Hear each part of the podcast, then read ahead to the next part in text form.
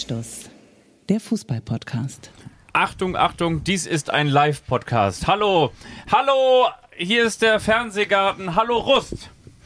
Echo, Echo, Echo. Man merkt, dass wir in den Bergen sind. Mit Baby, mach sie an die Bluetooth-Box. Ah, nee, das waren ja die anderen.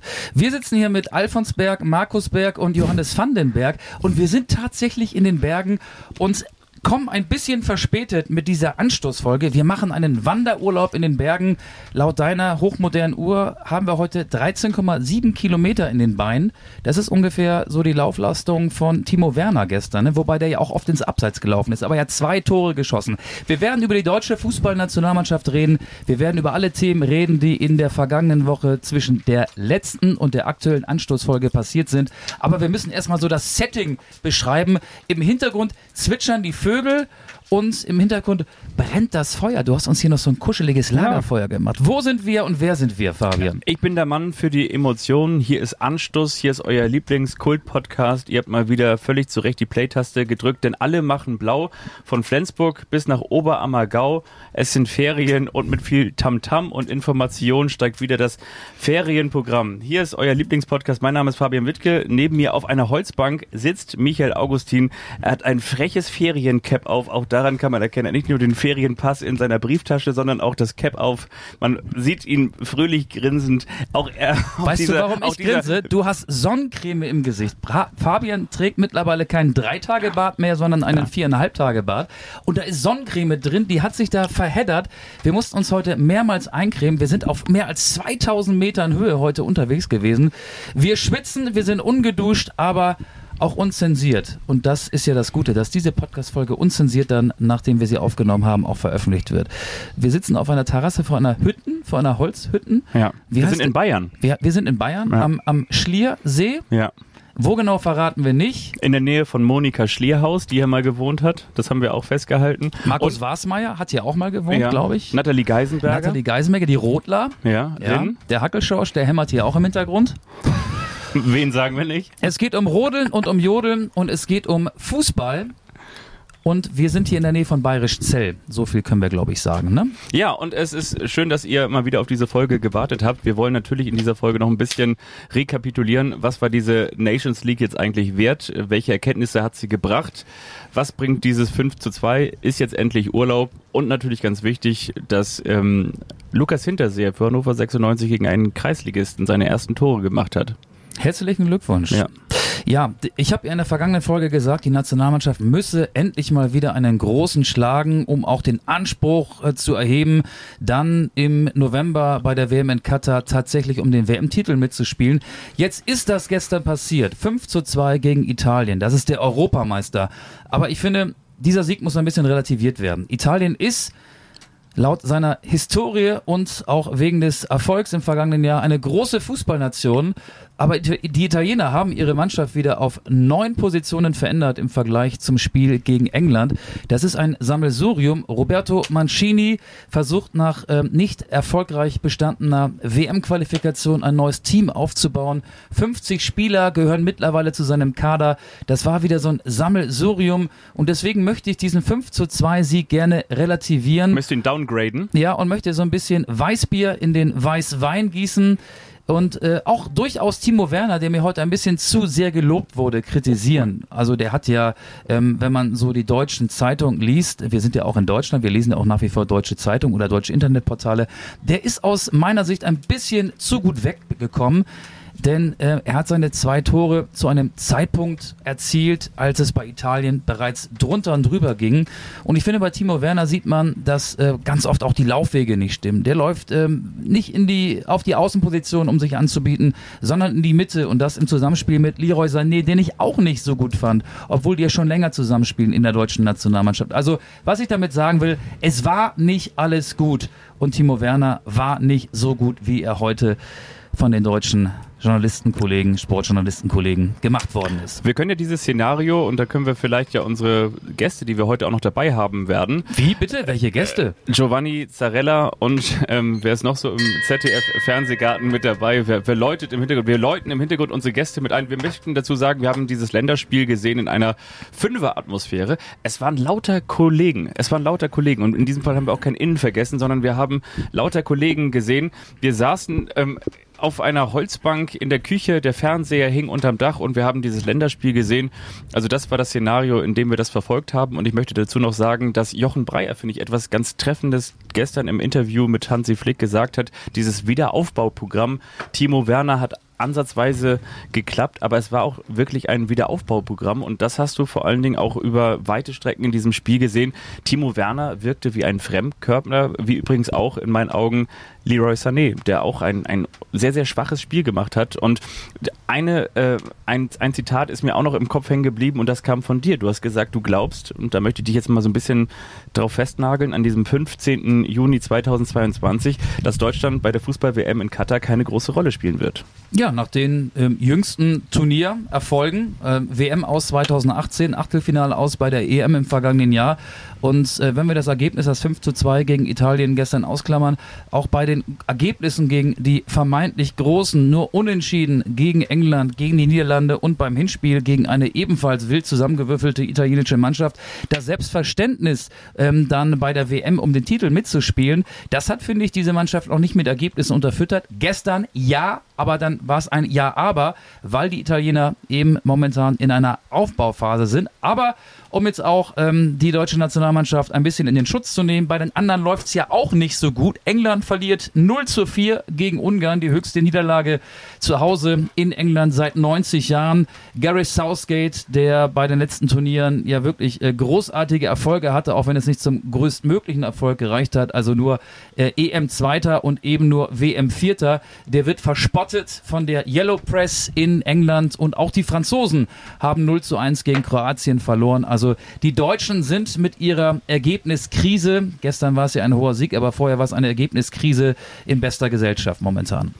Ich sehe es noch nicht ganz so dramatisch. Ich denke auch, dass es noch ein bisschen Zeit sein wird. Und zwar, das habe ich ja in den vergangenen Folgen auch immer mal wieder angedeutet, ich glaube, dass diese Form noch kommen wird. Und zwar dann, wenn die Spieler auch in ihrer Form sein werden. Das heißt also im September, dann gibt es ja, das habe ich gestern auch nochmal dazu gelernt, dieses letzte Länderspiel, bei dem der Gegner noch nicht feststeht, in Dubai, der deutschen Fußballnationalmannschaft. Und ich glaube, wenn sie dann so richtig in Form sind, möglicherweise auch noch mit zwei, drei Optionen mehr dann ähm, male ich nicht ganz so schwarz, ob sie jetzt um den Titel mitspielen werden, das wissen wir alle nicht. Aber Stichwort 0 zu 4, aktuell noch 0 zu Bier, denn wir haben noch nicht angestoßen und unsere Gäste auch noch nicht eingeladen. Die sitzen hier schon mit am Tisch.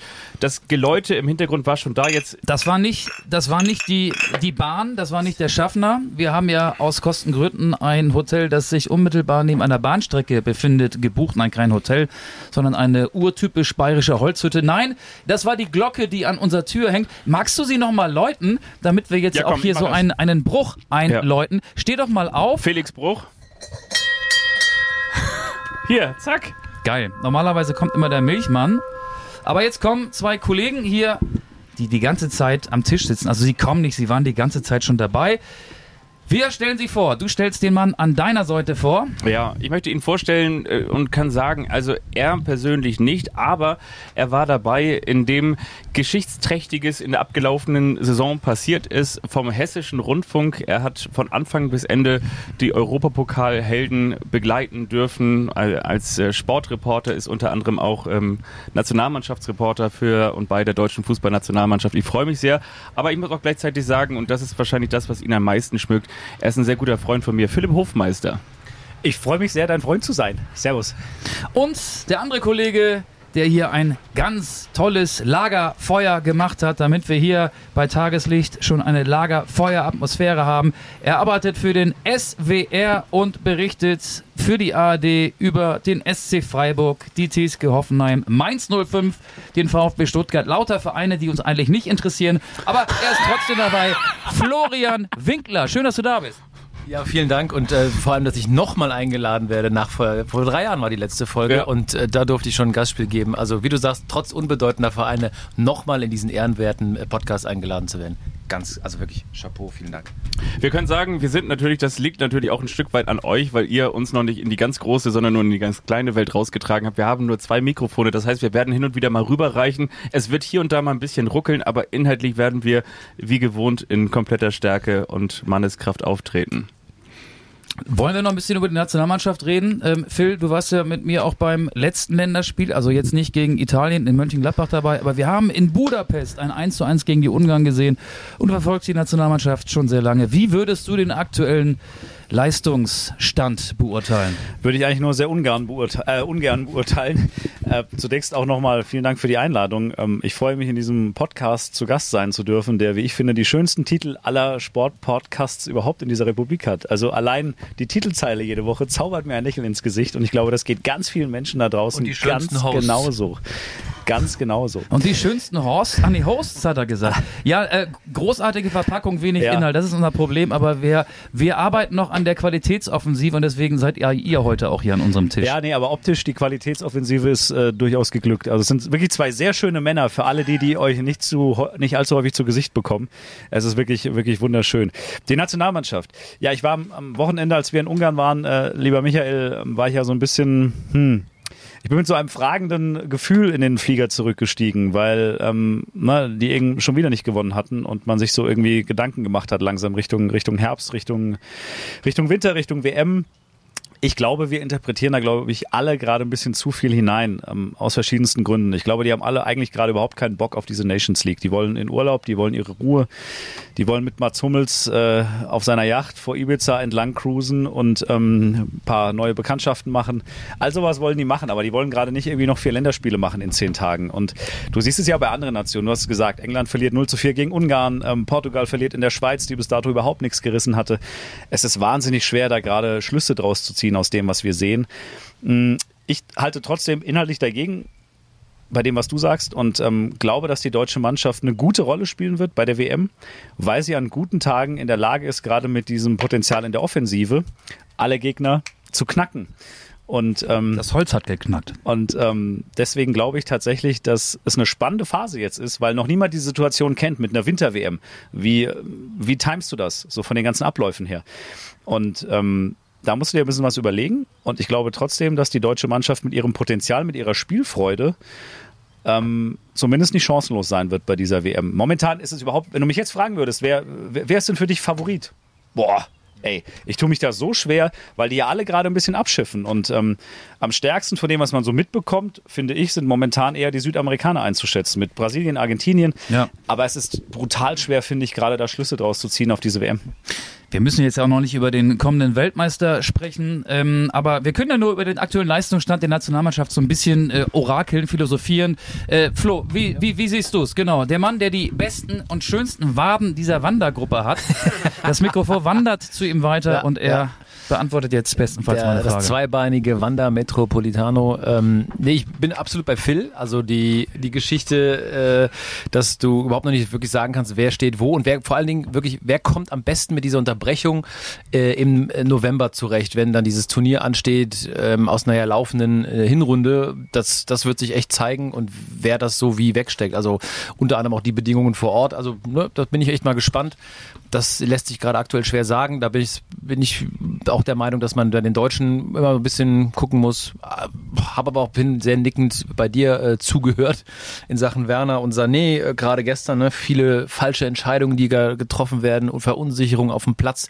Potenzial definitiv da, aber bei den beiden, wo du sagst, pff, da, weiß ich nicht, tut da mal eine Pause, würde jetzt vielleicht eine Pause ganz gut tun, dass die mal irgendwie äh, durchpusten, schnaufen können, da funktioniert dann nicht so viel. Aber ähm, so eine Standortbestimmung finde ich auch gerade echt schwer bei so einem, bei so einem Pflichtturnier, bei so einer Pflichtübung wie Nations League jetzt mit vier Spielen in der kurzen Zeit.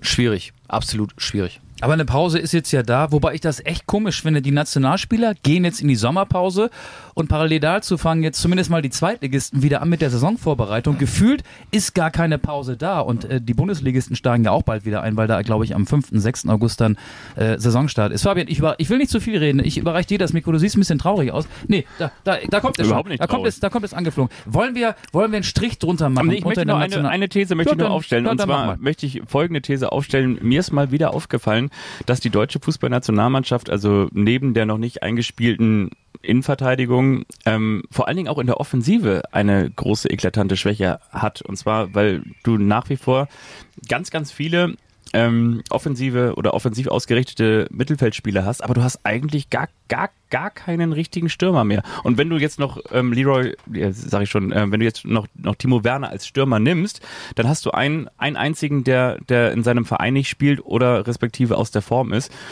Und von daher, ich, ich glaube, das wird ehrlich gesagt ein riesengroßes Problem, weil du dann immer wieder irgendwelche offensiven Mittelfeldspieler in diese Stürmerposition stecken musst, die sie eigentlich von Haus aus nicht kennen oder nicht ähm, in angewandter Praxis kennen, weil sie dann eventuell auch in ihren Verein auf der Bank sitzen. Aber das Problem, das gibt es seit Jahren. Also der letzte wirklich erfolgreiche Stürmer war Miroslav Klose als äh, Mittelstürmer 2014. Der war ja damals auch schon ähm, 36, als Deutschland Weltmeister wurde. Also da ist auch die Nachwuchsarbeit, die Arbeit in den Nachwuchsleistungszentren vernachlässigt worden. Dieser Spielertyp ist gar nicht ausgebildet worden. Und äh, wir können ja noch mal, und dann reicht gerne das Mikro weiter an äh, Flo und, und Phil, darüber reden, über solche Ideen. Und das sind ja inzwischen keine Hirngespinste mehr, sondern es gibt Leute, die behaupten, ähm, ja, warum denn nicht Simon Terodde?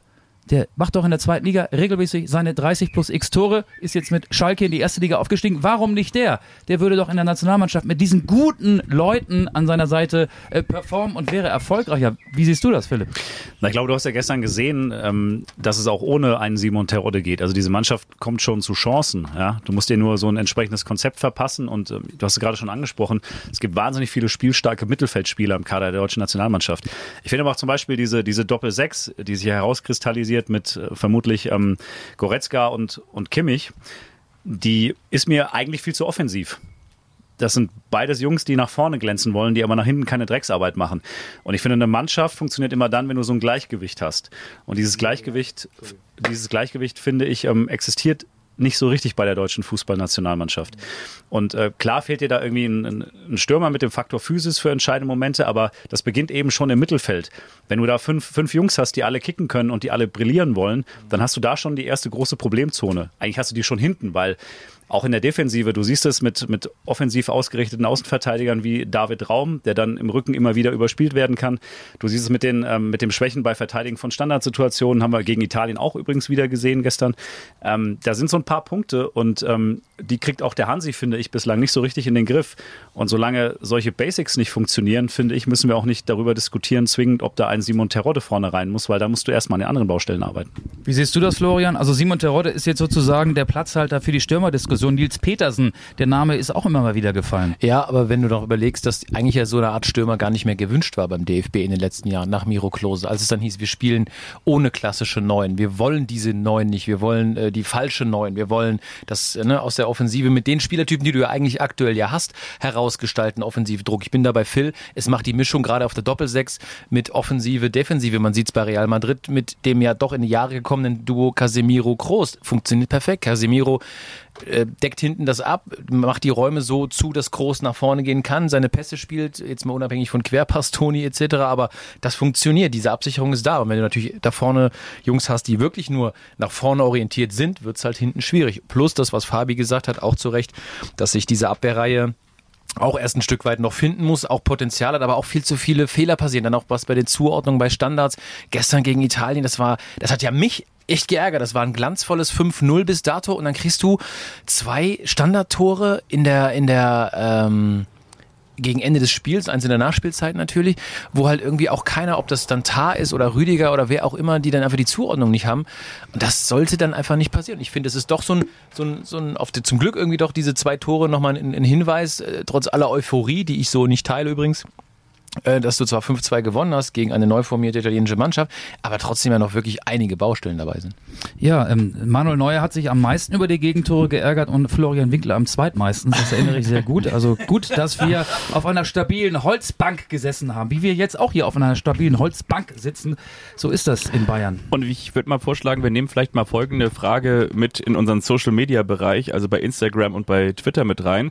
Eher Terodde oder eher Mukoko? Vielleicht ist das die Frage der Woche. Woche neben oder eher auswandern, ähm, eventuell dann auch die Frage. Was denkst du? Aber jetzt musst du über Mokoko mal ein paar Sätze verlieren. Den bringst du jetzt hier mal eben so ähm, ganz nonchalant ins Spiel.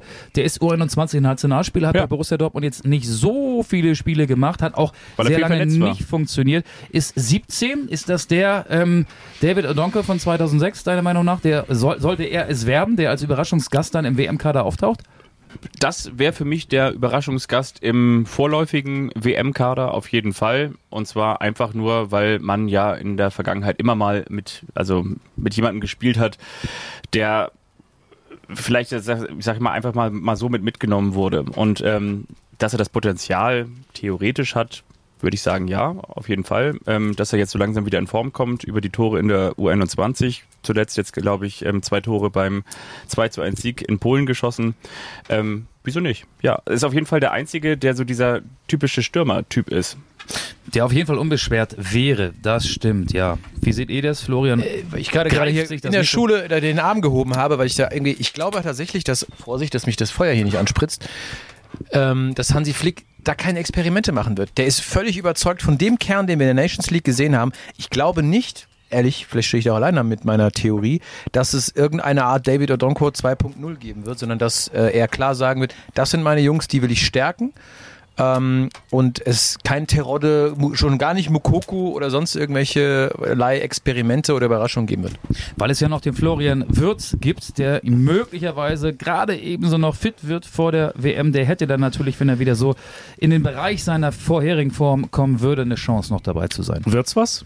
Mit der WM? Das weiß ich nicht, ich bin kein Mediziner, aber wenn der fit wäre, dann wird's was. Also ich würde zum Beispiel, wenn wir jetzt über Überraschungen plädieren, dann würde ich eher noch so einen Namen wie Jonathan Burkhardt zum Beispiel in den Raum werfen, der eine fantastische Saison in Mainz gespielt hat, der auch ein sehr guter Stürmer ist, der diese, der diese Räume findet, die du häufig hast bei der deutschen Fußballnationalmannschaft. Das ist eine Option, die ich mir vorstellen kann. Und davon abgesehen, ich finde es immer erstaunlich, dass wir diese, diese Stürmerdiskussion haben. Ein Kai Havertz zum Beispiel spielt genau diese Rolle beim FC Chelsea sehr häufig da vorne drin. Auch als, als Falschneuner macht das sehr erfolgreich. Ich finde, das ist ein sehr kompletter Fußballer inzwischen, der auch brutal kopfballstark geworden ist. Also diese, diese ganz große Not nach diesem Spielertypen, die hast du, finde ich, eigentlich gar nicht mehr. Aber natürlich ähm, schaut der, der Deutsche auch immer mit einer großen Gier auf diese Stürmer, die international in, ich sag jetzt mal, 30 äh, Spielen Benzema-like oder so natürlich dann ihre 32 Tore schießen. Das ist natürlich ein Kai Havertz auch nicht, auch wenn er natürlich trotzdem, wie du schon sagst, deswegen eben auch nicht auf der richtigen, sondern auf der falschen Neun hinter den Spitzen dann äh, entsprechend viel für das Offensivspiel macht. Aber eben so diesen, diesen Stürmer, den haben wir halt im internationalen Vergleich aktuell nicht. Nee, hatten wir in den vergangenen Jahren auch nicht. So, lass uns mal einen Strich drunter machen bei der deutschen Fußballnationalmannschaft. Wir haben ja also ein paar kleine Themen noch. Philipp ist hier. Philipp hat die Eintracht äh, begleitet durch die Europa League-Saison. Und bei Eintracht Frankfurt gibt es gerade einen, ja, wie soll man das sagen? Skandal. Martin Hinteregger. Wir rechnen ja auch noch mit ihm. Der ist ja ähm, auch hier in dieser Heimat, in, in, in dieser Heimat sage ich schon, nein, in, in, dieser, in dieser Umgebung, in diesem Bergidyll fühlt er sich ja sehr wohl und er will ja auch ein kleines Bergfest ähm, in Kombination mit einem Fußballturnier durchführen und beide Mitorganisatoren sollen ähm, ja FPÖ-Parteimitglieder mitwirkend gewesen sein. Und ähm, ja, bring uns da mal so ein bisschen ähm, ins, ins Licht Martin Hinteregger und, und seine Nähe zur FPÖ, die er gar nicht so sieht. Ist das glaubwürdig oder will der uns alle so ein bisschen aus Glatteis führen?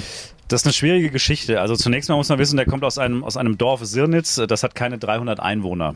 Und, also ähm, wie hier. Wie hier. Und wenn ein Martin Hinteregger mit fast 30 dann eben da steht und ähm, am Ende des Tages ein Geschäftsmodell entwickelt für ein solches Freizeitturnier mit einem Mann, der eben diesen politischen Hintergrund hat und dann sagt, davon wusste ich nichts, dann ist das zunächst mal, finde ich, nicht glaubwürdig. Ja, Punkt. Die Frage ist halt, ähm, wie tickt dieser Martin Hinteregger? Und da muss man dann ein bisschen tiefer eintauchen, denn Martin Hinteregger ist, äh, ist ein irgendwo auch zu Recht eine Kultfigur in Frankfurt, weil er sich extrem identifiziert mit diesem Verein, weil er immer alles rausgehauen hat. Aber er ist ein sehr, sehr eigener Typ. Und ähm, Martin Hinterger ist jemand, der auf sehr viele Dinge, über die wir nachdenken, nichts gibt und auch selber vielleicht nicht so viel drüber nachdenkt. Und das meine ich gar nicht, weil er doof ist, sondern weil er nicht so tickt. Dem ist das egal. Dem ist das einfach ein Stück weit egal. Und so wie ich ihn kenne, glaube ich tatsächlich, dass der dieses Ding organisiert hat und jemanden gesucht hat, der das mit ihm macht und der nicht drüber nachgedacht hat, was das für ein Echo auslöst, wenn du mit so einem Typen sowas zusammen machst. Ich glaube einfach, da hat er nicht drüber nachgedacht. Nicht, weil er, weil er doof ist, sondern weil der nicht so weit. Das klingt jetzt immer so blöd, aber der lebt dann im Augenblick. Der ist ein Typ, der lebt im Augenblick. Und der will ein Turnier organisieren und da gibt es jemanden im Dorf, der die, die Logistik stellen kann, der, der, der Erfahrung hat, dessen Familie dieses Schloss da gehört, in diesem Ort. Und da macht man das halt zusammen. Und der denkt aber nicht drüber nach, was passiert, wenn Menschen mal hinterfragen, wer dieser Vogel eigentlich ist, mit dem er das macht.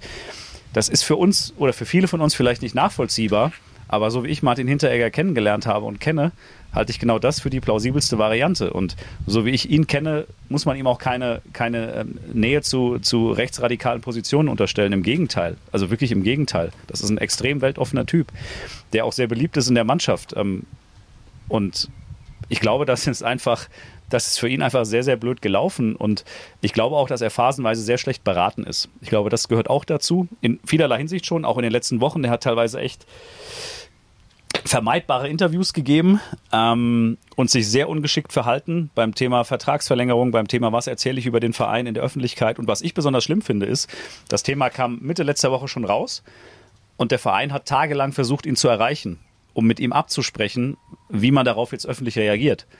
Und er war einfach nicht erreichbar. Er ging halt nicht an sein Telefon für seinen Aber das kann an den Bergen liegen. Ich, wir sind ja auch alle sehr schlecht erreichbar. Da möchte ich Martin Hinteregger in Schutz nehmen. Ich habe hier gerade, äh, ich bin im WLAN, aber wenn ich nicht im WLAN wäre, könnte mich hier niemand erreichen. Und Da das ist jetzt ja in, aber Öst, dagegen, in, in wenn du- Österreich ist das wenn ja du auch in so. österreichischen Zeitungen zeitgleich Interviews gibst Ach und so. zum ORF ins Studio fährst und äh, da darüber erzählst, dann ist das, glaube ich, nochmal ein anderer Schnack. Also es ist einfach sehr, sehr schade, weil dieser Typ alles, alles mitbringt, um ein Publikumsliebling bei diesem Verein zu sein und sich das einfach selbst wieder einreißt mit diversen Aktionen. Und das war jetzt ja nicht die erste blöde Aktion von ihm. Punkt. Mich interessiert in diesem Zusammenhang auch noch Folgendes. Du hast ja, das habe ich ja eingangs schon gesagt, Eintracht Frankfurt in einer erfolgreichen, kann man sagen, das war die erfolgreichste Saison der, der Vereinsgeschichte. Ja, du nix auf jeden Fall schon. Ich meine, es gab wahrscheinlich auch schon andere erfolgreiche Saisons. Wir erinnern uns an den DFB-Pokalsieg, auch noch gar nicht so, so lange her gegen, die FC, gegen den FC Bayern München. Ähm, Du hast aber auch ein, ein sehr ähm, spektakuläres, ein mit, mit, mit Schatten begleitetes ähm, Ereignis erleben müssen. Du wurdest mit deinem Reporter-Kollegen in West Ham bei diesem Auswärtsspiel gewalttätig angegangen. Ich glaube, viele haben das vielleicht auch noch in den, in den Medien. Ich finde, wenn wir dich jetzt hier so sitzen haben, dann denken vielleicht die anderen, hm, Philipp Hofmeister, das war doch eigentlich der. Ist an dieser Geschichte für dich ein Haken dran oder begleitet dich das jetzt auch noch so in Zukunft für jeden weiteren Stadionbesuch? Ne, der Haken war eigentlich in dem Moment dran, wo die Eintracht diesen Pokal geholt hat. Also das haben wir schon direkt nach dem Spiel damals bei dem Halbfinal-Hinspiel gesagt, wenn wir dafür am Ende den Pokal übertragen dürfen, dann, dann ist das alles vergessen. Aber es ist schon, es war schon eine blöde Situation, weil du einfach nicht damit rechnest, dass dir sowas mal passiert. Also auf einer Pressetribüne zu sitzen, live ein Spiel zu kommentieren und dabei angegriffen zu werden, das habe ich mir bis dato nicht vorstellen können. Ja. Und ähm, es ist bei uns beiden jetzt nichts hängen geblieben in dem Sinne und wir haben beide unseren Frieden gemacht mit dieser Saison, auch dadurch, dass wir den Pokalsieg am Ende kommentieren durften. Aber es war halt, es war halt komisch und das, das Blöde daran war, dass es halt von hinten passiert ist. Ich kann mit allem umgehen, was von vorne auf mich zukommt, was, was ich sehe, wo ich mich ein bisschen darauf einstellen kann, auch wenn es nur Sekundenbruchteile sind. Aber wenn du von, von hinten halt ein paar geflammt bekommst, das ist halt, das ist halt ziemlich ehrenlos, finde ich. Und ähm, bei mir hat das so endgültig diese, diese, diese Vorstellung vom tollen englischen Fußball ein bisschen kaputt gemacht. Ich war schon immer großer Fan des englischen Fußballs und mag diese, diese Fankultur, eigentlich die Art und Weise, wie da Fußball gespielt wird. Und das ist ja alles so mit allem, was du die letzten Jahre so mitbekommst, mit, mit, mit diesen Ticketpreisen, mit diesen Stadionregularien da. Ähm, der eigentliche Fan ist da ja gar nicht mehr gewünscht. Da sind Kunden gewünscht, aber keine Fußballfans. Und das war so das Ultimative, was dieser, dieser Horrorvision von diesem englischen Fußball, der sich so komplett weg entfernt hat von dem, was er eigentlich ist, noch so die Krone aufgesetzt hat. Und das hat, das hat mir im Endeffekt sehr wehgetan und uns beiden Reportern hat wehgetan, dass man einfach uns auf emotionaler Ebene dieses Spiel ein wenig geraubt hat mit dieser Attacke. Weil du sitzt ja dann nicht da und kommentierst normal weiter, sondern du sitzt halt da, guckst immer auf den Platz und hast Angst, dass von hinten irgendwie die nächste Schelle kommt. Und das ist halt, das ist ein sehr, sehr ungutes Gefühl. Bei Eintracht Frankfurt habe ich noch eine Nachfrage. Geht es natürlich weiter? Okay, das hier geht jetzt für euch weiter. Du hast gesagt, du hast den Haken dran gemacht. Ähm, man hat ja so ein bisschen manchmal das Gefühl, dass eine Geschichte auserzählt ist. Du hast mal in Gesprächen, wie gesagt, wir sind ja auch befreundet, erzählt, die Geschichte war eigentlich in Anführungsstrichen schon auserzählt nach diesem Barcelona-Spiel. 30.000 Eintracht-Fans, alle in weiß, das Stadion komplett äh, okkupiert eingenommen, die Witze wurden erzählt, das Frankfurt-Stadion in Barcelona, Las Ramblas, alle haben damit gefeiert und so weiter und so fort. Dann holst du verdammte Scheiße in Anführungsstrichen am Ende noch diesen Pokal. So, aber jetzt trotzdem geht diese Geschichte ja immer weiter, weil ihr seid jetzt im Gruppenkopf mit dabei. Ihr spielt jetzt erst einmal in Anführungsstrichen ihr, also die Frankfurter, aber ihr dürft es ja weiter auch übertragen. Das heißt, auch für euch geht diese Geschichte, diese Reportergeschichte ja weiter. Äh, da geht es jetzt weiter mit einem mit einem Supercup. Wie ist diese Fußballsituation in Frankfurt? Ist diese Euphorie tatsächlich auch immer noch weiter größer werden, größer wachsend? Glaubst du, ähm, dass die Eintracht dem Ganzen auch noch einen draufsetzen kann? Können die mit dieser Situation jetzt was anfangen oder werden sie jetzt gerade in dieser Konstellation aus Champions League und Bundesliga jetzt sozusagen dann auch einbrechen? Im Erfolg machst du ja die meisten Fehler, ne? Das wissen wir alle. Und ich glaube, der, die Schwierigkeit ist jetzt, dass du diese Mannschaft schon in den nächsten Jahren durch diese einmalige Gelegenheit hast du die Chance, diese Mannschaft auch auf ein nächstes Level noch zu heben. Aber du darfst halt nicht, nicht überpacen. Du darfst jetzt nicht anfangen, den, den Superstar einzukaufen, der ähm, statt dreieinhalb Millionen halt auf einmal siebeneinhalb Millionen verdient und die, damit geht dieses ganze, ganze Mannschaftsgefüge dahin und von diesem Teamspirit lebt Eintracht Frankfurt ja eigentlich auch. Und trotzdem ist es für die Fans halt eine wahnsinnig tolle emotionale Reise, die jetzt so gekrönt wird. Ähm, wenn du überlegst, vor sechs Jahren hatten wir Relegationsrückspiel beim ersten FC Nürnberg und äh, die Eintracht ist mit Ach und Krach in der Bundesliga geblieben und wenn die damals runtergegangen, das wäre heute eher 1860 München und nicht Eintracht Frankfurt. Ja. Und genauso ist es halt, ist die Situation halt auch jetzt, auch mit diesem, mit diesem Finale, das im Elfmeterschießen entschieden wurde. Wenn du das verlierst und in der Liga Elfter bist, bricht da im Sommer alles weg, was an Qualität da ist. Auch Corona geschuldet. Und jetzt hast du wirklich die Chance, du hast eine, eine vom Fußballgott ein Stück weit gegebene Chance, diesen Verein wirklich auch wieder ganz anders aufzustellen, als du es vor einem Jahr noch gedacht hättest. Und da musst du jetzt aber schlau sein. Und ähm, ich glaube aber, dass die handelnden Personen schlau genug sind und dass sie hoffentlich jetzt auch diese, diese emotionale Welle so ein Stück weit mitreiten können. Und für die Fans ist das, ich kenne so viele, die gesagt haben, ey, einmal diese Hymne in diesem Stadion hören, das, das ist ein Lebenstraum für uns. Ja? Und das geht jetzt in Erfüllung. Und wie du schon sagst, Gruppenkopf, mit ein bisschen Glück hast du eine Gruppe, wo du vielleicht Zweiter werden kannst, im Worst Case Dritter, ja, und dann gehst du ja trotzdem im nächsten Jahr weiter in der Euroleague und das wird für uns alle ein mega Erlebnis und ähm, im Prinzip hoffen in Frankfurt nur alle, dass das jetzt auch so bleibt, dass Menschen weiterhin in Stadien gehen dürfen, weil ähm, das haben wir auch alle gesagt, jetzt was für ein Segen, dass diese Corona-Zeit jetzt gerade so zu Ende ging, als die Eintracht in der Euroleague jetzt da den großen Turbo zündete in dieser K.O.-Runde. Sonst wäre das alles für die Füße gewesen. Das wäre nicht halb so schön gewesen mit leeren Stadien. Ja. Und ähm, da kannst du eigentlich nur hoffen, dass das jetzt ansatzweise so weitergeht und dass die halt, wie gesagt, nicht overpacen, sondern dass die jetzt schlau sind, dass die drei, vier schlaue Transfers tätigen mit Spielern, die du jetzt bekommen kannst, die du sonst nicht bekommen hättest, aber die halt in dieses Gesamtkonstrukt, in diese Emotionalität, in diese Wucht, die dieser Verein entfacht, dass die da auch reinpassen. Ich möchte mal jetzt äh, Florian, den äh, Mr. Firestarter, äh, wieder mit äh, einbeziehen. Wir sind ja auch der Podcast der, der Haushaltstipps. Also du hast es jetzt tatsächlich geschafft, das Feuer so zu zünden, dass es auch ähm, Schön, dass ich zu den Randthemen was sagen dauer, darf. Dauerhaft brennt. Und du bist der Mann, der in unserer kleinen ähm, Berg-WG hier morgens ein fantastisches Frühstück zaubert. Hm. Wie heißt das und wie ist das Rezept? Wir möchten auch Hörerinnen und Hörer mitnehmen, die vielleicht nicht so großes genau. Interesse genau. an Eintracht Frankfurt haben und an Fußball überhaupt. Also sag doch mal, wie das mit dem Feuer funktioniert hat und wie das mit dem Frühstück funktioniert. Schön, dass ich. Ja, das, das, Darauf wirst du auch reduziert, ne? Ich wollte gerade sagen, zu den, zu den, Randthemen irgendwie mich äußern. Fußball ist nicht so seins, aber. Für mich bist du mehr als eine Randfigur. herrlich, herrlich. Nee, Feuer äh, ging einfach mal um die richtigen, äh, sagen wir mal, Brennpunkte da irgendwie zu entfachen. Fabi hatte sich in den letzten zwei Tagen da mal öfter versucht. Das ist quasi ein ARD-Brennpunkt. Brennpunkt. Das ist wirklich ein ARD-Brennpunkt. Äh, nur, äh, nur im äh, Free TV. Also dem, im, im frei empfangbaren äh, Podcast-Szenario, genau. Ähm, Gerade eben, aber ein, eine Sache möchte ich noch ergänzen, weil ich das ähm, in, in Annäherung, wenn ich das, wenn ich das darf, darf ich, darf ich auch fußballerisch was sagen? Nee, oder das ist, das Ungern. müssen alle, alle, Ungern, alle, alle Anstoß, na gut, na alle Anstoßfans müssen eigentlich wissen, ich sitze Fabian Wittke gegenüber, der eine Kriegsbemalung mit Sonnencreme im Gesicht hat, der aussieht wie so ein Maori-Kämpfer. oh, das, das hilft, ist echt ne? überherrlich. Es, es hilft. Den es, größten es Sonnenbrand habe ich. Es schützt ihn und alle, genau. Kollege Augustin hat echt einen roten Stiernacken. Das Frühstück morgens, ja, das äh, zaubert ein Lächeln bei diesen drei Herren immer aufs Gesicht. Äh, ein Overnight Oat aus genau. Mandeln. Was essen wir da eigentlich? Genau, aus Mandeldrink und äh, Haferflocken garniert mit ein wenig äh, Obst.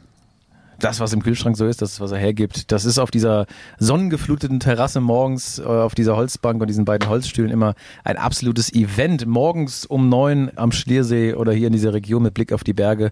Das ist immer sehr, sehr schön. Es ist keine große Kunst. Wie gesagt, ein bisschen, äh, wer mag Milch oder Hafermilch oder Mandeldrink, immer schön einweichen in ein paar Haferflocken oder Dinkelflocken. Wer das mag, ab in den Kühlschrank damit. Das nur als kleiner Tipp für alle Hausfrauen wie mich. Und dann Das und dann ab in den Kühlschrank über Nacht mindestens neun Stunden und dann schön mit Obst garnieren, noch ein bisschen Crunch dazu, wer es mag und wie er es mag, eh wurscht. Und dann ist das lecker. Ja, das Schöne ist, wenn ich Fabian abends ins Bett bringe, dann steht der noch am Herd und macht dieses tolle Frühstück. So ist er, Florian. So ist er und trotzdem muss man dazu noch sagen, das wäre jetzt wiederum die fußballerische Frage an dich gewesen. Hat er ja auch eine Menge Ahnung von Fußball, weil er vor allen Dingen ja auch sehr, sehr viele Vereine aus dem Südwestbereich Deutschlands begleiten darf und begleiten kann. Was würdest du sagen, was war, was war mit mehr Emotionen verbunden? Die Rettung des VfB Stuttgart mit dieser unfassbaren Wucht, Ja. wo manche davon gesprochen haben, die Wucht war größer als nach dem Abpfiff, als der VfB Stuttgart unter Felix Magath Meister wurde.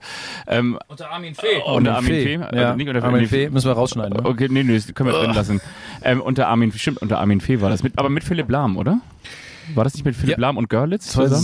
2007. Mario Gomez auch. Mario Mario Gomez, Gomez, Sami ja. Khedira. Nee, Lahm war da. als Kapitän. Hitzelsberger als Kapitän höre ich Ja. gerade. Ja. Genau, auf jeden Fall unter Armin Fee hast du völlig recht. Also die, die Wucht war, war größer ähm, beim Klassenerhalt. Oder war die Wucht größer, dass der SC Freiburg äh, Vize-Pokalsieger wurde und diese unfassbar erfolgreiche Saison gespielt hat? Also äh, in Sachen Wucht würde ich sagen, weil sie es ähm, wirklich unfassbar angestaut hat, würde ich sagen VfB Stuttgart. Definitiv, das war eine äh, allein diese Erlösung äh, in dieser Arena äh, wir über über den letzten Wochen immer noch diese dieser dieser wirklich dieser ganz ganz dünne Hoffnungsschimmer, der da war. Ähm, ich war leider nicht beim Spiel gegen den FC, aber ähm, war Wochen davor bei einem Heimspiel gegen den VfL Bochum und da hast du schon gemerkt, wie sich das alles entladen hat, als die Hoffnung wieder da war nach der Führung. Am Ende ging das ja nur 1-1 aus, aber was 60.000 voll verrückte, vor allem diese Cannstatter Kurve dann ähm, entfacht und das Thema oder das, das, das Schlagwort Wucht oder die Beschreibung trifft es da wirklich, das trägt es dann auch und das hat auch wirklich dazu beigetragen, dass der VfB nochmal an diesem letzten Spieltag in dieser wahnsinnig dramatischen Schlussphase ähm, das doch noch irgendwie umbiegen konnte äh, gegen den FC äh, und, und, und dann wirklich die Klasse da äh, sich gesichert hat auf direktem Wege. Das war Wochen davor überhaupt nicht mehr denkbar. Da hat man so vieles hinterfragt. Das war wieder so diese typische Stuttgarter Unruhe im Umfeld. Ähm, und das dann dementsprechend hat sich da einfach unglaublich viel unterm, unterm Druckventil äh, gestaut. Dann hat's, ist das explodiert. In Freiburg war das eigentlich schon wie mit mit so einer Breisgauer Leichtigkeit über die ganze Saison, weil man so, so glücklich war, wie diese Mannschaft Fußball spielt, wie diese Mannschaft da oben mitspielt. Ähm, Glaube ich, ohne diese ganz höheren Gedanken nach dem Motto, das, klar könnte das Champions League werden können, war es am Ende nicht, aber egal. Man war so beseelt einfach, wie, wie, wie stabil und gut performt und auf, ja, auf, weil wir es vorhin hatten mit nächstem Level, dieses nächste Level diese Mannschaft erreicht, mit ihrer Qualität, die sie unbestritten hat ähm, und das auch dann zeigen konnte. Das reicht dann eben nicht für die Top 4, das hätte ein bisschen mehr Fügung dabei sein müssen, gerade in den entscheidenden Spielen gegen Bayer Leverkusen beispielsweise wo es so ein bisschen spitz auf Knopf dann ging, nach dem Motto, die musst du dann auch schlagen. Ähm, und das haben sie aber dann trotzdem über die Saison gut gezeigt, hatten sich die, dieses mit diesem Finale belohnt. Und du hast auch ähm, im DFB-Pokal, hast aber auch gemerkt, wie viel Sympathien dieser Club deutschlandweit dadurch erzeugt hat. Gerade in diesem Jahr sehr speziellen Finale gegen RB Leipzig, ähm, wo man ganz klar gemerkt hat, dass 90 Prozent äh, der, der deutschen Fußballfans 99. 99 Prozent sagt RB äh, Fangirl Michael Augustin.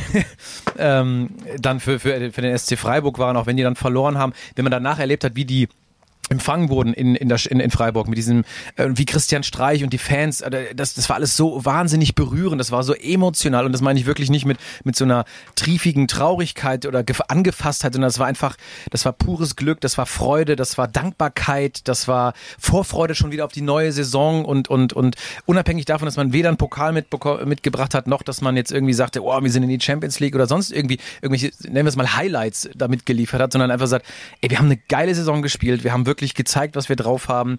Ähm, und wir hatten dieses Endspiel als, als, als Goodie und haben dann eben nicht den Pokal, egal, aber wir haben einfach geil, dieses Zusammenspiel zwischen diesen vielen, vielen Fans äh, bei diesem, bei diesem äh, Willkommens, äh, bei diesem Willkommensfest der Mannschaft, als sie zurückgereist ist aus Berlin und, und, und, und dem Team und Christian Streit, das war, das war wirklich sehr viel Wucht. Und dann möchte man, Stichwort Wucht oder Emotionalität auch den ersten FC Kaiserslautern nicht rauslassen. Also was da abging beim Aufstieg in die zweite Liga und das vergleiche ich immer so ein bisschen mit Eintracht Frankfurt. Ähm, als der FCK, ja, Phil, Phil macht, macht Grimassen und kann es nicht fassen, aber das, da bin ich überzeugt, dass das würde beim FCK genauso so eine Wucht und so eine, so eine ähm, so ein Staunen äh, in vielen, in vielen Bereichen bei, äh, bei den deutschen Fußballfans. Und man kennt es ja auch einfach, was dieser Club, der jetzt vier Jahre in der dritten Liga vor sich hingedümpelt ist, dann immer wieder in so Phasen, in so speziellen Momenten mit acht, knapp 50.000 im Stadion äh, entfachen kann bei diesem Aufstieg, was das auch für eine Erlösung war und auch ne, im Rückspiel gerade so dann verdient, aber gegen Dynamo Dresden. Das war schon echt eine Ansage. Ich weiß, wir behandeln hier nicht unterklassigen Fußball zwingend, Doch, auch, auch. aber aber ich finde wir reden auch über den HSV und über Holstein ne, Kiel das und ist ja auch Pauli. der, einer der kommenden Gegner vom FCK. Also was in Kaiserslautern los war, als die diese Aufstiegsfeier, äh, also mit der Rückkehr aus Dresden, das kann nicht jeder von sich behaupten, dass da zig Zehntausende auf diesem Stiftsplatz stehen und diese Mannschaft feiern. Mark Forster noch als äh, Fan vorbeikommen, mal eben noch ein kleines Konzert spielt und äh, die da drei Tage durchgefeiert haben, äh, weil diese, diese, diese Identifikation so enorm ist in der Pfalz ähm, mit diesem Club und der einfach, ja, auch aus meiner Sicht da eins höher gehört. Und da merkst du dann auch, Stichwort, immer wieder schön Wucht. Das ist anders, da können sich Mannschaften und Vereine wie Hoffenheim oder auch äh, die TSG aus, äh, die, Entschuldigung, Hoffenheim oder auch Mainz 05 ähm, nur staunend umschauen, was auch ein unterklassiger Verein entwickeln kann und was der für eine Power haben kann. Ja, bitte. Beim FCK fällt mir gerade ein, also Matteo Raab ist ja jetzt vom FCK zum HSV gewechselt. Möglicherweise wird er irgendwann die Nummer eins. Ich möchte euch fragen, wie heißt denn das Spiel, wenn man mit ähm, dem gegen den HSV spielt und Raab im Tor steht? Wisst ihr, wie das Spiel heißt? Schlag den Raab. Schlag den Raab, richtig. Du hast das richtig erraten. Das ist der, der Hintergrund, wenn man seit 80 Jahren mit Michael Augustin zusammen diesen Podcast machen muss. Warte mal. Das war die Witzeglocke. 1 zu 0 für Michael Augustin. Ich habe noch eine Nachfrage und zwar ähm, hast du ja, wir haben ja das, das, große, das große Pech im Norden, dass wir auch weiterhin bei, okay, jetzt haben wir zwei Nordvereine im Norden, über die wir berichten dürfen, aber halt äh, auch nicht bei, bei drei sind. Ähm, du hast ja ein ganzes, wie sagt man so schön in älterer Sprache, ein Sammelsurium. Du bist ja nicht nur hin und wieder auch bei in, in Sinsheim und, und in, naja, in Kaiserslautern zukünftig auch noch beim SC Freiburg, VfB Stuttgart haben wir alle drüber gesprochen, aber eben auch in Mainz. Und da bist du auch beheimatet. Das heißt, du kennst dich auch noch mal vielleicht ein bisschen mehr, ein bisschen dichter, ein bisschen enger bei den Mainzern aus. In der vergangenen Saison, da haben wir alle gesagt, so eigentlich müsste man doch sagen, der Bo Svensson ist doch eigentlich der Trainer des Jahres, weil was der noch aus dieser Mannschaft rausgeholt hat und am Ende und wir haben die sich alle doch mal aufgebäumt und sind zusammengerückt und in schlechten Zeiten und dann haben sie dann noch mal diese Rückrunde gespielt. Ist diese Saison aus, aus Mainzer Sicht dann nicht auch eigentlich jetzt ein bisschen enttäuschend oder sind sie wieder bei normal Null angekommen? Ja, normal null. Ich glaube jetzt, jetzt, wenn du die, die, die Verlauf eurer, eurer Podcast-Hörer wird jetzt das Thema Mainz mal kurz einen Einbruch geben. Das ist aber immer so. Wir zeigen es schon lange auf. Das geht am Ende immer runter. Aber gleich kommt noch die Kultrubrik und da habe ich mir was ganz Tolles einfallen lassen, so als kleinen Teaser. Die Kultrubrik kommt noch. Bleibt dran, die Kultrubrik. Aber jetzt kommt erstmal Mainz 05. Mainz 05. Ähm, nee, würde ich nicht sagen. Also sie haben, sie haben äh, natürlich echt eine, eine, eine schwere Phase gehabt. Äh, ein super Saisonstart auf jeden Fall. Das ging so eins zu eins nach dieser grandiosen Rückrunde mit Klassenerhalt, den keiner mehr für möglich gehalten hatte. Dann über in diese wirklich bockstarke äh, Hinrunde, wo wir dachten, okay, da schleicht sich mal wieder Mainz ran in Richtung, Richtung internationale Plätze. Und dann gab es ja diese Delle irgendwie mit zig Auswärts, also auswärts haben sich eh schwer getan und ähm, dann irgendwie fünf, sechs Spiele irgendwie gar nicht gewonnen, beziehungsweise auch fünf verloren von. Und dann gab es ja schon die ersten äh, Stimmen, ah nee, und das ist alles, alles scheiße wieder in Mainz und so weiter und so fort. Und da ist natürlich auf der anderen Seite wirklich Bo Svensson, der, der als Trainer der Richtige, der sowohl, äh, wenn, wenn die wirklich gut performen, äh, nicht ins, ins Schwärmen gerät, genauso aber nicht so wirklich mit so einer skandinavischen Gelassenheit und, und, und, und äh, so Wikingerruhe und dann auch dann nicht sagt, ja, äh, wenn wir unterperformen oder wenn wir gerade eine schlechte Phase haben, jetzt ist alles, alles schlecht und, und, und nicht gut. Ähm, Im Grunde ähm, kann man der Saison sagen, ein Haken, und trotzdem auch hast du dich stabilisiert, hast es mit dem Abstieg eigentlich nichts zu tun und das ist ja irgendwie das, wo, wo du dich dran messen musst momentan als Mainz 05. Du bist quasi, warst quasi so gut wie weg, hast die Liga gehalten und spielst danach eine Saison, wo du mit, mit diesen ganzen Mannschaften da unten eigentlich nichts zu tun hattest. Ähm, und klar, kann man immer sagen, ja, aber du hast doch die, du hast doch mal immer ans internationale Geschäft angeklopft. Du siehst doch an Eintracht Frankfurt, wie schwierig das ja auch ist und wie, wie die durcheinandergewürfelt das am Ende noch wurde. Von daher würde ich es überhaupt nicht sagen und bin da komplett bei Bo Svensson oder auch bei Christian Heidel oder bei Martin Schmidt. Die sagen, Völlig in Ordnung. Wir gehen das Step by Step an. Wir haben Spielertypen rausgebracht. Fernie Trecker lang, ne? Hört man. Ja, und was, für ein großer Zug, Trecker. ne? Das Meine ist ja Güte. Wahnsinn. 500 Aber das ist auch Land, ne? Das ist man, das riecht man, das hört man, das sieht man, das schmeckt man. Jetzt schweiche ich ab. Aber, aber, äh, dass man einfach sagt, du hast Anton Stach, du hast, wir haben Jonathan Burkhardt vorhin schon gehört, wir haben äh, selbst mit einem mit seinem Sturmkollegen Karin Onisivo, äh, der so aufs nächste Level, der ja auch jahrelang als äh, der Stolperstürmer da verschrien war. Du hast eine, eine, eine gute Abwehr da hinten, hast einen richtig guten Keeper. Also da hast du wirklich Jungs drin, die die die auch so spielerisch und auch fußballerisch so das nächste Level. Die haben sie jetzt ein Stück weit auch verstärkt. Ich bin mal gespannt. Also nur alles mit, mit Ruhe. Man man man neigt in Mainz zumindest im, rund um die die die in der Fanszene gern dazu, dann so äh, leicht kribbelig zu werden. Sagen, ja, da muss doch aber mal mindestens äh, die Conference League rausspringen. Puh, ganz ehrlich, das, das bringt Mainz 05 auch nicht weiter. Also von daher, summa summarum, alles in Ordnung. Wir haben ja die Kultrubrik, die kennt ihr beide sicherlich auch, aber ich erkläre sie gerne nochmal. Sie ist heute anders, weil wir haben ja unser komplettes Setting nicht dabei. Wir brauchen nochmal jemanden, der aufsteht und an die Glocke geht und eine Runde bimmelt. Warte. Jetzt beginnt die Kultrubrik. Der eine überrascht den anderen. Fabian hat sich was ausgedacht, wovon ich nichts weiß und umgekehrt. Und ich habe mir jetzt was ausgedacht, was uns alle betrifft. Wo wir alle, ich habe ein kleines Spielchen, ein kleines Spielchen mit euch vor. Setz dich mal hin, Phil. Phil steht schon. Ja, die Beine sind schwer. Auch Phil war heute 13,7 Kilometer in den Bergen unterwegs, hat 3600 Kalorien verbrannt und schon 4200 wieder zu sich genommen. Die Kult-Rubrik. Also, wir sind, wir sind in den Bergen. Ich finde, wir sagen jetzt jeder ein Fußballer mit Bergbezug. Das Mikro geht drei um. Mal gucken wir, wie lange wir kommen. Ich fange mal an mit, ähm, also ein Fußballer oder ein Fußballfunktionär oder ein Fußballschiedsrichter, wisst ihr, der irgendwie was mit Bergen zu tun hat, in seinem Nachnamen. Ich sage jetzt einfach mal Dennis Bergkamp, gibt das Mikrofon weiter an Fabian und dann immer Reihe um und mal gucken, wer am Ende nicht mehr weiter weiß. Dennis Bergkamp ist mein erster Name. Mount Mason. Nee, Mason Mount heißt der. Für mich, aber wenn man ihn mit dem Pass hinten sieht, dann ist er Mount Mason. Ich habe den, äh, den Mann, der selbst die Titanic gerettet hatte, Jörg Berger. Dann nehme ich äh, Steven Bergwein. Johannes Vandenberg. Markus Berg.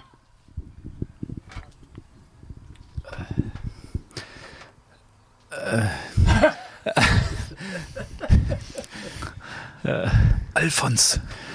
Alfons Berg aus Konz. der berühmte Schiedsrichter. In Frankfurt mag man ihn nicht.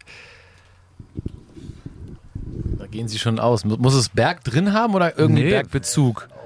Kann auch Mount, Mount Mason sein.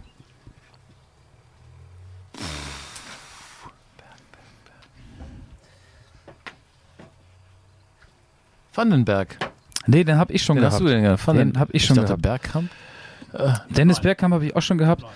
Phil hat noch einen. Bergi Vogts. Patrick Berger. Patrick Berger. Patrick Berger. Ähm, Patrick Berger? Ja.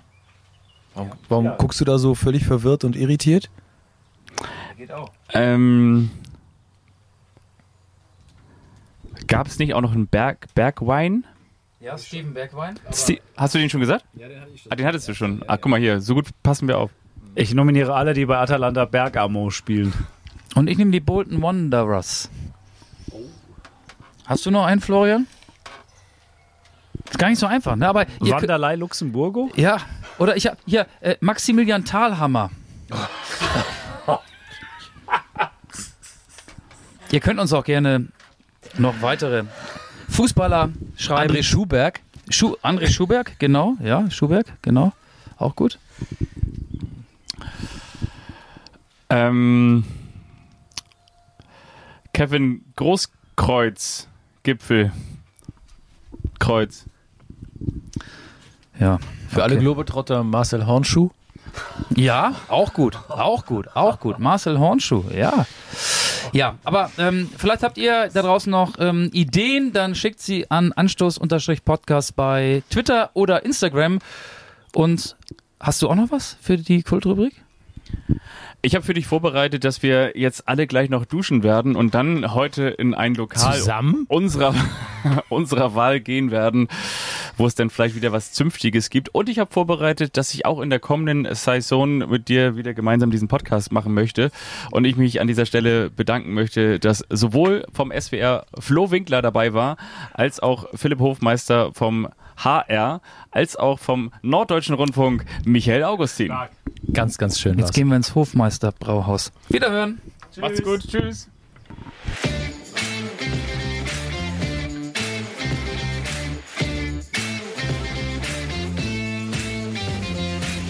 Anstoß. Der Fußball-Podcast.